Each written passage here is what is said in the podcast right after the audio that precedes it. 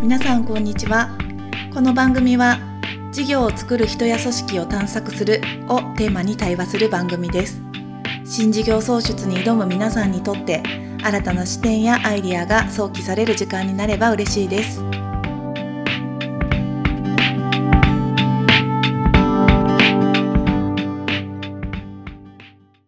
はい、皆さんこんにちは。こんにちは。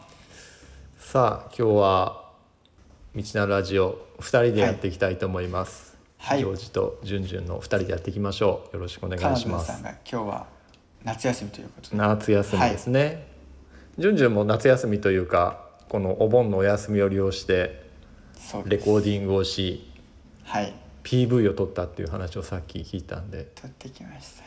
じゅ11月にリリースさ11れた月頃に、はい。またちょっとリリース近づきました。ここでもアナウンスさせていただいてもぜひいいぜですか。ひ。じゅんじゅんがまた11月に新しいニュはーいシングルとニューシングルとミュージックビデオですね。ミュージックビデオをこうねレレーベルを移籍して初の移籍して初になるんで。ねということで皆さんぜひ楽しみにしていただければなと思います。はい。はい。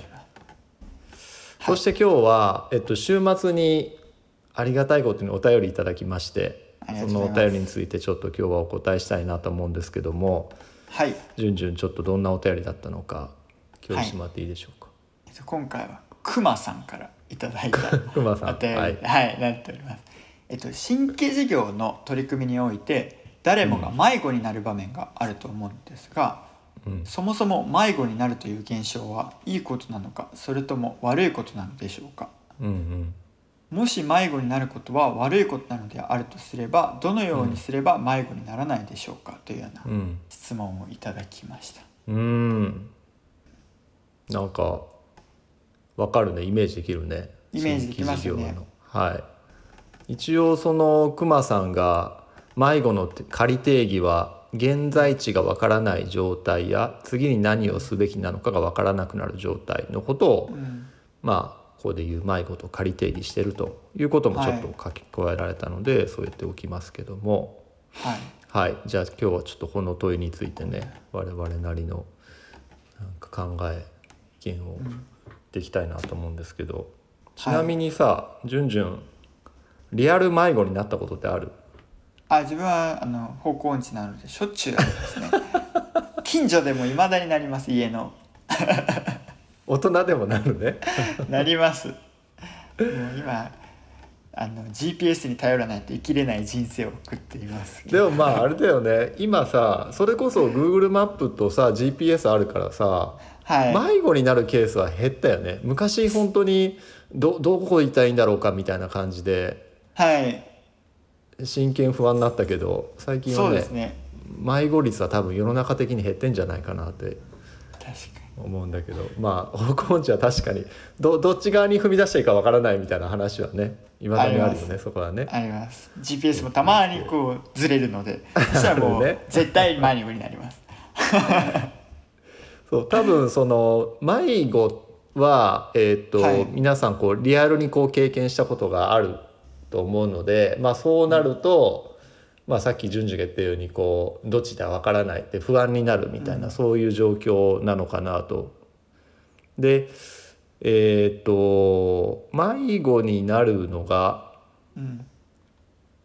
いいいいことなのか悪いことなのかみたいなそんな話もある。はいそうですね、うんそこも気になりますねうんうんうん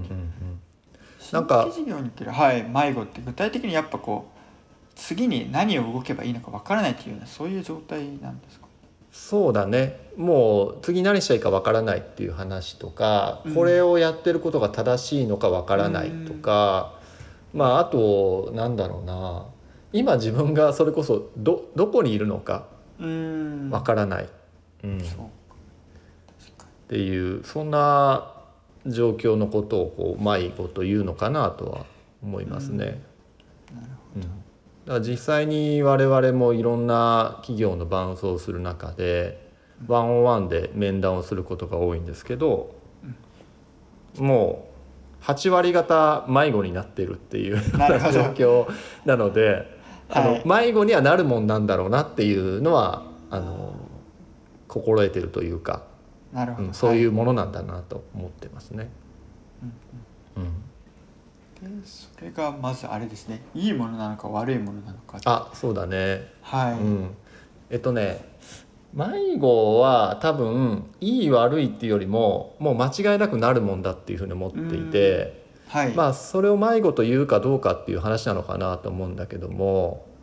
これなんでかっていうと迷子ってさやっぱり行くべき道がある時にそれを見失ったことを迷子っていうじゃん。はいでも新規事業ってさその誰も行ったことがない道に行ってるわけなのでうんうんまあ、ある意味道なき道を歩いてる人たちだから、うんそれはあのそれを迷子といえば迷子になってるよね。なるほどじゃあ、うん合ってる道かもしれないけど迷子になってるような気持ちになっているとか、そういうイメージかもしれ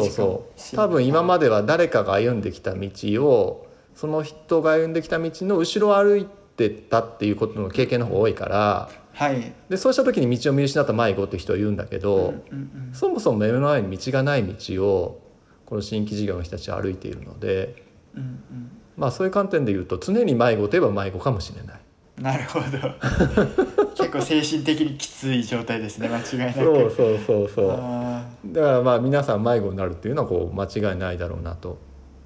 ーなるほど思います、うん、だから良い悪いっていうよりもそういうもんなんだっていう、うん、なるもんですとなるいうところですね、うん、ほどでさなんかちょっはいと面白かったのがさ、あのじゃあ迷子にならないっていうのはどういうことなのかって考えたんだけど、はいあの言葉でさ迷子の反対語って何か調べたのよはいな対る義ほ語どっちゅうの、迷子になってない状態のタイ語ってななんだろうなと思ってわかる直進いや違うなそうそうそう、あのはねいタイ語はないらしいんだよねあないんですねそうそうでじゃあこれ名詞だから迷うに関する対義語は何かって考えたらな何だと思う迷うの対義語進む正そう解そううんなんか正あ正解する正解というか確信とかはいなんかえっと悟るとかあだから今今ここの目の前ではその状態ないんだけどもきっとそこなんだろうっていうふうに悟ってるとか確信持ってるっていうのが迷うの対義語らしいのよね。あはいでつまり迷子になってるっていうのはこの先にあることの確信が持ててないっていうそういう状況だと思っててはいだから迷子にならないためにどうしたらいいかっていうとこの先にあることの確信を持つっていうのが大大事。なるほでなんかあの週末じゃないな3日ぐらい前にたまたまねある方とお話しした時にあのその方の研究部門でえっ、と新規事業開発に関わってらっしゃってで会社でね今その開発した内容がすごいフォーカスされてどうんあの、まあ、事業になっていくっていうそのプロセスを経てきた人なんだけどうんあの数年前からその事業に取り組んでてで最初はもうひ一人でずっとやっててね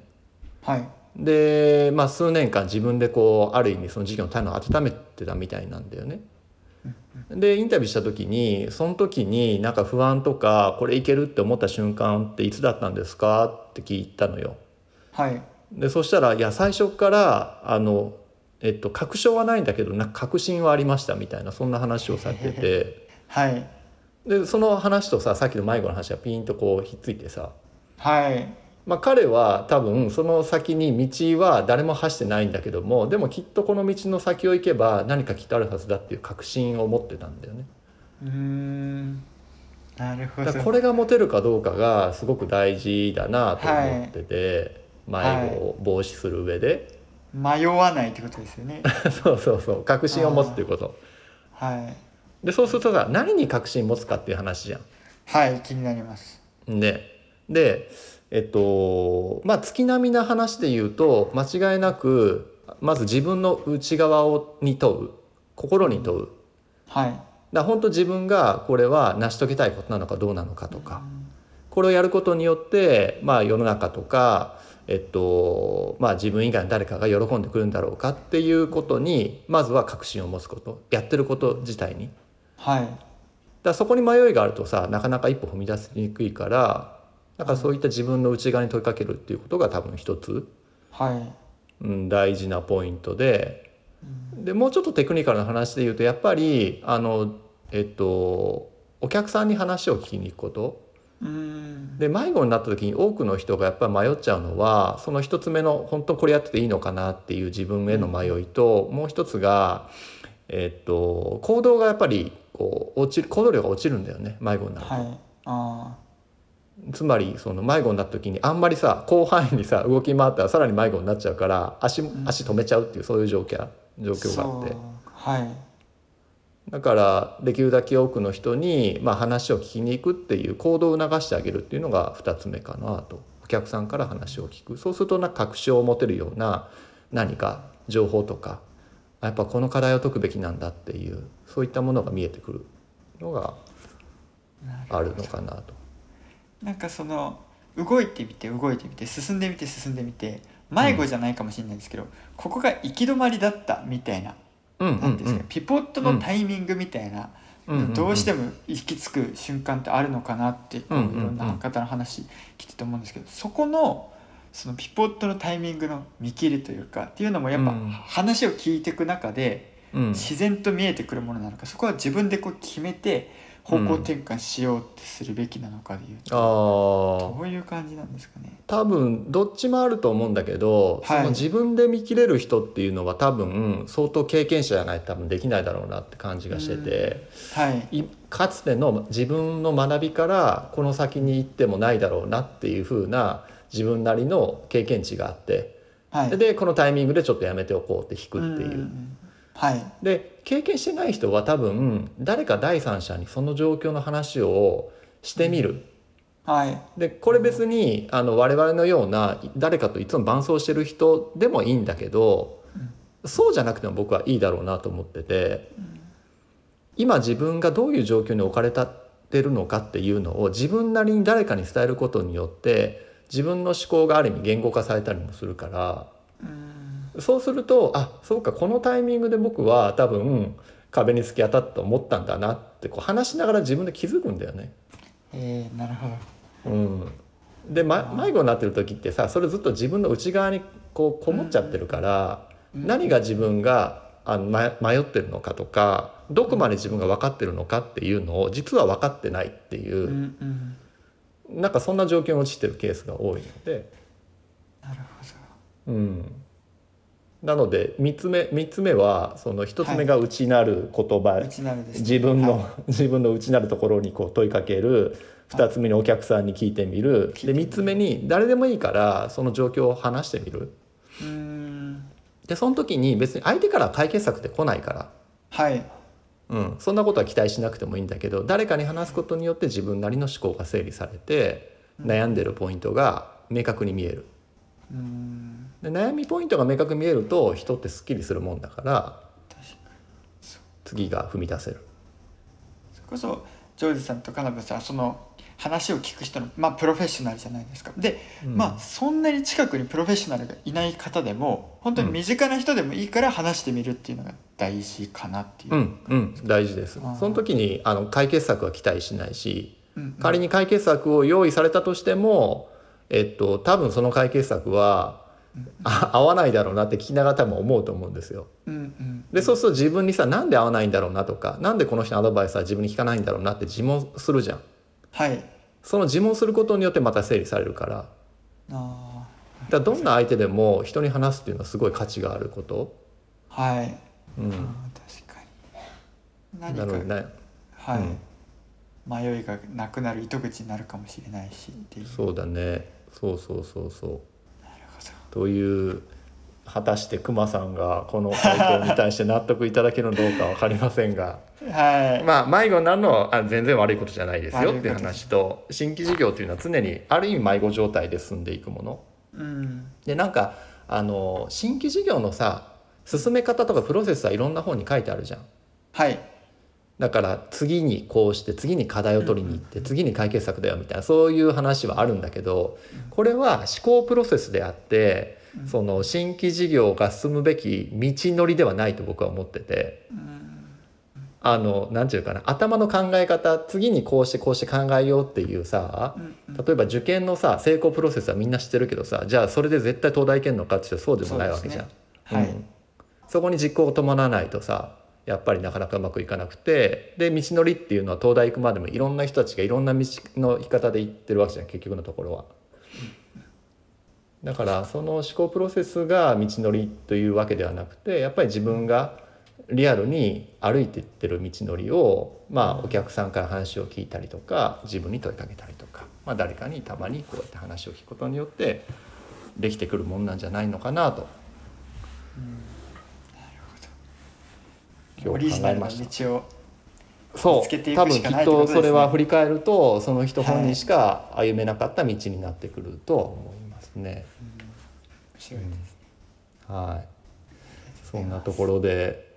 はい、今日は熊熊さんさんからのねお悩みが軽くなっていることを、 はい、多分熊さんのお悩みじゃなくて熊さんの多分お知り合いなんだろうねこれはね そう書き方とですねしてはねはい、うん、というお話をさせてもらいましたはいありがとうございまありがとうごすざいますじゃあまた来週からははい3人で,、はい三人でやっていこうと思いますのではいあありがとうございましたありがとうございますまた来は週いまた来週